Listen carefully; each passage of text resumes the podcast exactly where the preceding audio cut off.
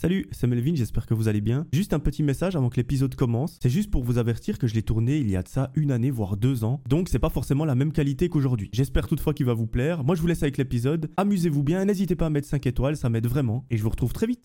Bye bye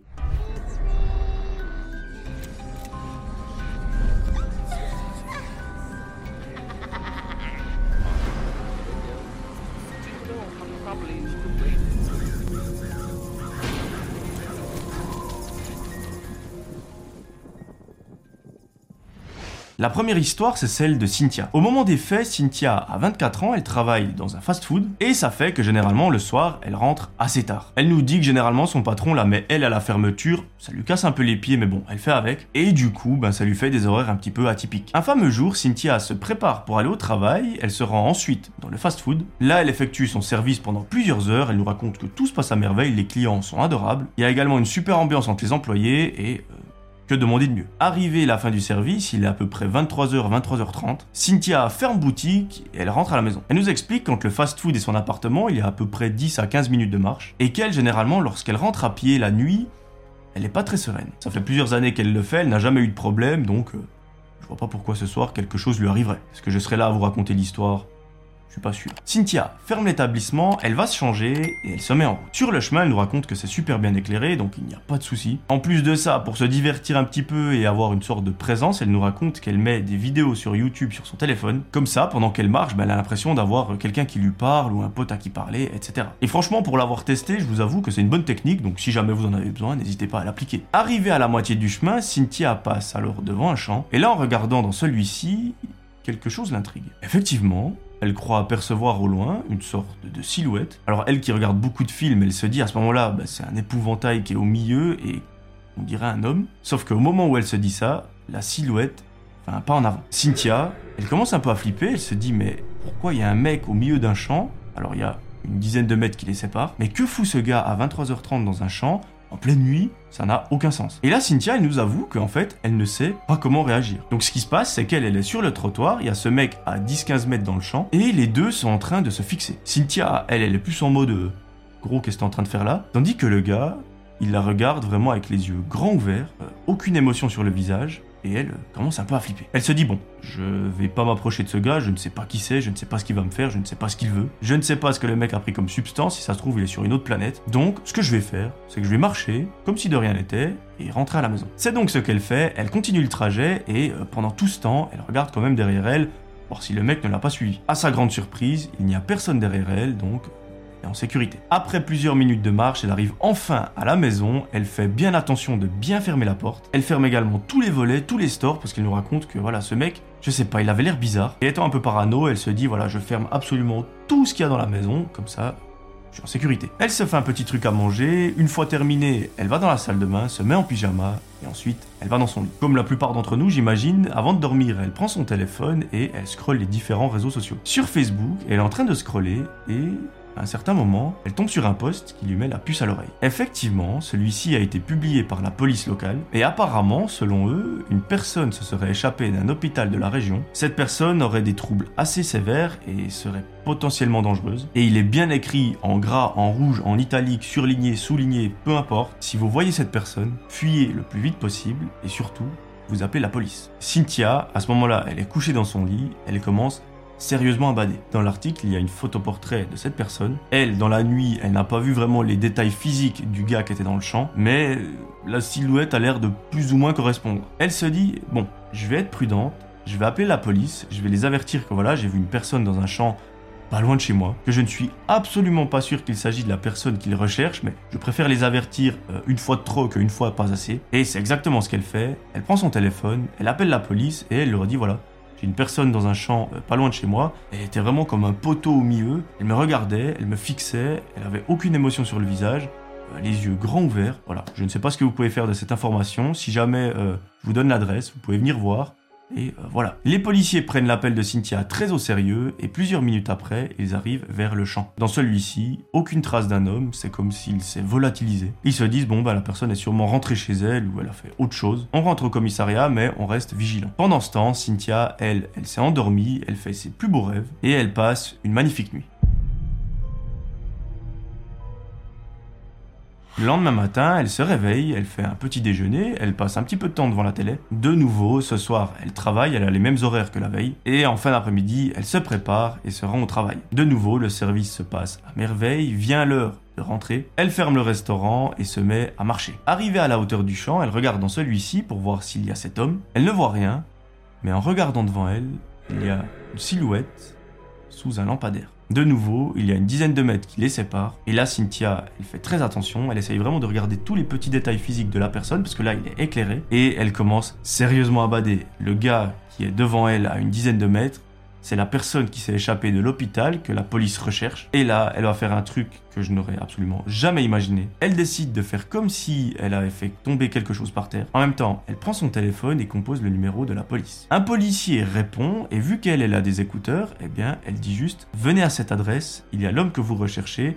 Essayez de faire assez vite. Et en gros, vu qu'elle a des écouteurs, eh bien le mec qui est en face d'elle, il n'a pas vu qu'elle a pris le téléphone. En gros, le téléphone est dans sa poche et elle, elle fait comme si elle parlait. Et c'est là où Cynthia m'a vraiment impressionné par ce qu'elle a fait, c'est qu'elle décide de s'approcher de la personne et de lui taper la discute. C'est quelque chose que je n'aurais jamais fait, moi je me serais barré en courant ou limite j'aurais attendu à une centaine de mètres. Mais elle, non, pas du tout. Elle s'approche de lui et commence à lui parler. Elle voit que le gars est complètement incohérent, il est sur Jupiter ou je ne sais pas, enfin, il parle de trucs complètement rien à voir. Et en fait, elle nous explique qu'elle fait ça pour temporiser, histoire que le mec ne se barre pas en courant. Peut-être qu'il se dira, voilà, quelqu'un s'intéresse à moi, je vais lui parler, etc., etc. Et pendant ce temps, les policiers ont le temps d'arriver et de choper cet homme. C'est exactement ce qu'il se passe. Au bout de plusieurs minutes, une voiture de police arrive et ils embarquent l'homme. Un des policiers dit quand même à Cynthia, euh, ce que vous avez fait, c'est très dangereux parce que cette personne, elle est potentiellement dangereuse pour les autres. Elle est très malade, on ne sait pas comment elle réagit et euh, si ça doit arriver une prochaine fois, essayez de ne pas trop vous approcher. Mais euh, on vous remercie du fond du cœur de ce que vous avez fait, parce que vous avez probablement sauvé d'autres personnes. Nous, on a pu retrouver l'individu qu'on cherchait depuis plusieurs jours, donc euh,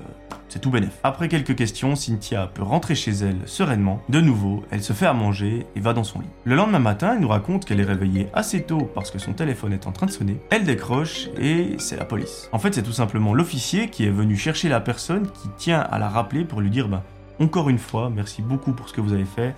Euh, ça nous a énormément aidé. Vous avez eu un courage surnaturel. Par contre, si ça doit arriver, faites attention, on recule un petit peu, on appelle la police et on se met pas en danger. Notre amie Cynthia, elle est super heureuse parce qu'en fait, elle se dit mais j'ai eu un courage que je ne pensais pas avoir. Elle est super fière d'avoir permis à la police de retrouver cet homme parce que apparemment il a été repris en charge dans l'hôpital les sécurités ont été mises en place. Donc elle, elle se dit, ben, j'ai peut-être aidé euh, la police, j'ai peut-être sauvé la vie d'une personne quelconque, plus la vie de ce patient, parce qu'on ne sait pas ce qu'il aurait fait seul dans la nature. Donc euh, ma mission est accomplie. Voilà, c'est la fin de cette première histoire, j'espère qu'elle vous aura plu. En tout cas, Cynthia, un grand bravo, jamais j'aurais fait ça. Au mieux, j'aurais appelé la police et je me serais reculé, mais jamais je serais euh, allé vers ce gars pour lui taper la con. Donc pour ça, un grand bravo. La deuxième histoire, vous allez voir, elle est très courte, mais elle finit d'une façon qui m'a beaucoup touché. Cette fois-ci, on est avec Quentin et sa famille, et ils sont en vacances. Depuis plusieurs années, Quentin, sa femme et ses enfants se rendent dans leur maison de vacances. C'est une magnifique villa dans la campagne, là-bas c'est super calme, donc c'est très apaisant. Et ce fameux jour, toute la famille prépare leurs affaires, ils montent dans la voiture et se rendent directement sur le lieu de vacances. Arrivé là-bas, Quentin et sa femme sortent les bagages de la voiture, ils les mettent dans la maison. Et une fois dans celle-ci, la femme de Quentin lui fait une remarque. Elle lui dit Mais on aurait quand même pu ranger la maison la dernière fois qu'on est parti. On n'a même pas pris le temps de refaire le lit, il y a des habits par terre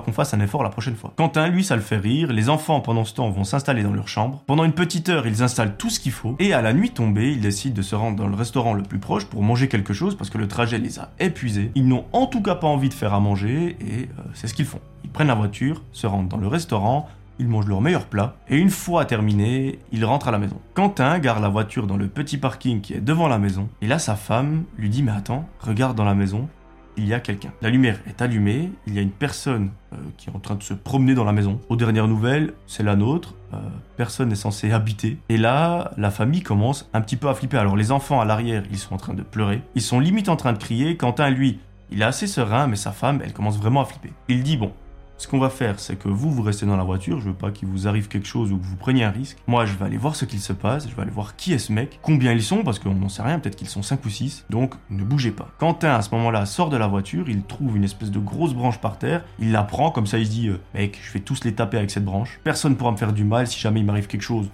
j'ai ma branche, je les mets tous KO, et il s'approche très discrètement de la maison. L'idée c'est qu'il fasse le moins de bruit et qu'il soit le plus invisible possible, comme ça euh, la personne qui est à l'intérieur ne se rend compte de rien. À un moment, quand Quentin est certain que la personne se trouve juste derrière la porte, il l'ouvre très rapidement et il tend sa branche. La personne qui est dans la maison a très peur, elle dit non non, euh, ne me faites pas de mal. Et Quentin nous explique que cette personne est assez âgée. Au bout de quelques phrases échangées entre les deux, Quentin fait un signe à sa famille, il dit vous pouvez venir. Et l'histoire, vous allez voir, elle se finit d'une façon très touchante. Avant que je vous raconte tout ça, n'hésitez pas à mettre votre plus beau pouce bleu et à venir me suivre sur Instagram, ça m'aide énormément. Vraiment, votre soutien est incroyable et je vous remercie pour ça. Bref, reprenons. Toute la famille s'installe dans le salon, la personne également, et il n'y a que elle qui parle. Elle explique à Quentin et à sa famille qu'en fait euh, c'est une personne SDF, qu'elle n'a pas de domicile, elle ne sait pas où dormir et qu'en fait elle utilise cette maison depuis plusieurs mois. Effectivement, cette personne vient de la région et ça faisait plusieurs mois que la maison de vacances était inhabitée et il s'est dit bah en fait je n'ai pas le choix. Soit je reste dehors et euh, je mets ma santé en danger, ou alors j'essaye de m'introduire dans une maison qui n'est pas habitée, je la squatte et euh, je l'utilise pour mon bien-être. Et c'est effectivement ce qui s'est passé, c'est que le gars est entré dans la maison par effraction. Apparemment, une des fenêtres était mal fermée dans une des chambres et il a pu entrer par là. Il s'est donc installé, alors de façon très grossière, hein, il dort dans une chambre, il fait très attention à la maison. C'est pas le mec irrespectueux qui va tout casser ou je ne sais quoi, non, pas du tout. Mais à plusieurs reprises, il répète euh, Je n'ai jamais voulu détruire votre maison, je ne vous veux pas de mal du tout, je vais d'ailleurs partir très vite. Euh, il n'y a pas de raison que je reste dans votre maison, c'est la vôtre, c'est vous qui l'avez payée, c'est vous qui avez travaillé pour, donc j'irai me trouver autre chose. Et c'est là où je trouve magnifique parce qu'en fait Quentin et sa femme, ça les a beaucoup touchés. Ils se sont dit mais on peut pas laisser une telle personne dehors, en fait elle n'a rien, elle n'a absolument rien. Elle n'a même pas un animal de compagnie avec qui passer un peu de moments, qui peut lui réchauffer le cœur, non, pas du tout. Elle est complètement seule et c'est là où ils vont prendre une décision qui pour moi fait d'eux des héros. Ils lui disent écoutez monsieur, euh, on a une très grande maison, on n'utilise pas forcément toutes les pièces. On vous propose de passer les vacances avec nous chez nous, vous avez l'air d'être une personne très sympathique et super bienveillante. Et nous, on peut pas s'imaginer vous lâcher comme ça dans la nature sans rien parce que déjà vous êtes une personne âgée et même si vous étiez pas âgé, on pourrait juste pas le faire. À ce moment-là, lorsque Quentin lui dit ça, la personne âgée commence à verser quelques larmes, tellement ça l'a touché parce qu'en fait, il n'a jamais eu un tel comportement envers lui. Et à partir de là, la famille et ce vieux monsieur passent de magnifiques vacances. Quentin et sa femme nous racontent que c'était de loin les plus belles vacances qu'ils ont vécues de leur vie. C'était une aventure humaine mais de ouf. Et à l'issue de celle-ci, ils ont même fait une proposition en or à cette personne. Ils lui ont dit, ben écoutez, on compte sur vous pour vous remettre sur le bon chemin, donc pour essayer de vous en sortir, de peut-être trouver un emploi, de voilà, commencer une vie. Mais pendant ce temps, vu que nous, il s'agit de notre maison de vacances, c'est pas notre domicile principal, on vous propose d'y séjourner gratuitement pendant que vous faites toutes les démarches, histoire de vous remettre un peu sur pied. On vous donnera un tout petit peu d'argent pour aller acheter à manger et le nécessaire. De nouveau, l'homme verse quelques larmes et moi je trouve ça incroyable parce que vraiment, aujourd'hui, je sais pas si beaucoup de personnes le feraient. Et c'est tellement beau parce que cette personne sans domicile, en fait, il euh, n'y a pas que le domicile qui manque, il y a absolument tout. Elle n'a pas de famille, elle n'a pas d'animal de compagnie, elle n'a pas de travail, pas d'amis, pas de domicile, rien du tout. Donc c'est de la solidarité juste incroyable. En tout cas, si Quentin et sa femme, et même peut-être ses enfants regardent cette vidéo, un très grand bravo à vous, même un grand merci. Je pense sincèrement que si tout le monde était comme ça, il y aurait absolument aucun problème dans le monde. Il en faut beaucoup plus des gens comme vous. Et n'oubliez pas, pour rendre quelqu'un heureux, il n'y a pas besoin de lui prêter une maison ou je ne sais quoi. Parfois, un simple sourire ou un simple bonjour dans la rue peut lui refaire sa journée. On ne sait pas quelles étapes traversent les personnes, on ne connaît pas forcément leur vie, on ne sait pas ce qu'ils traversent actuellement. Donc parfois, juste le fait d'être humain, euh, souriant et gentil, ça fait très bien le travail.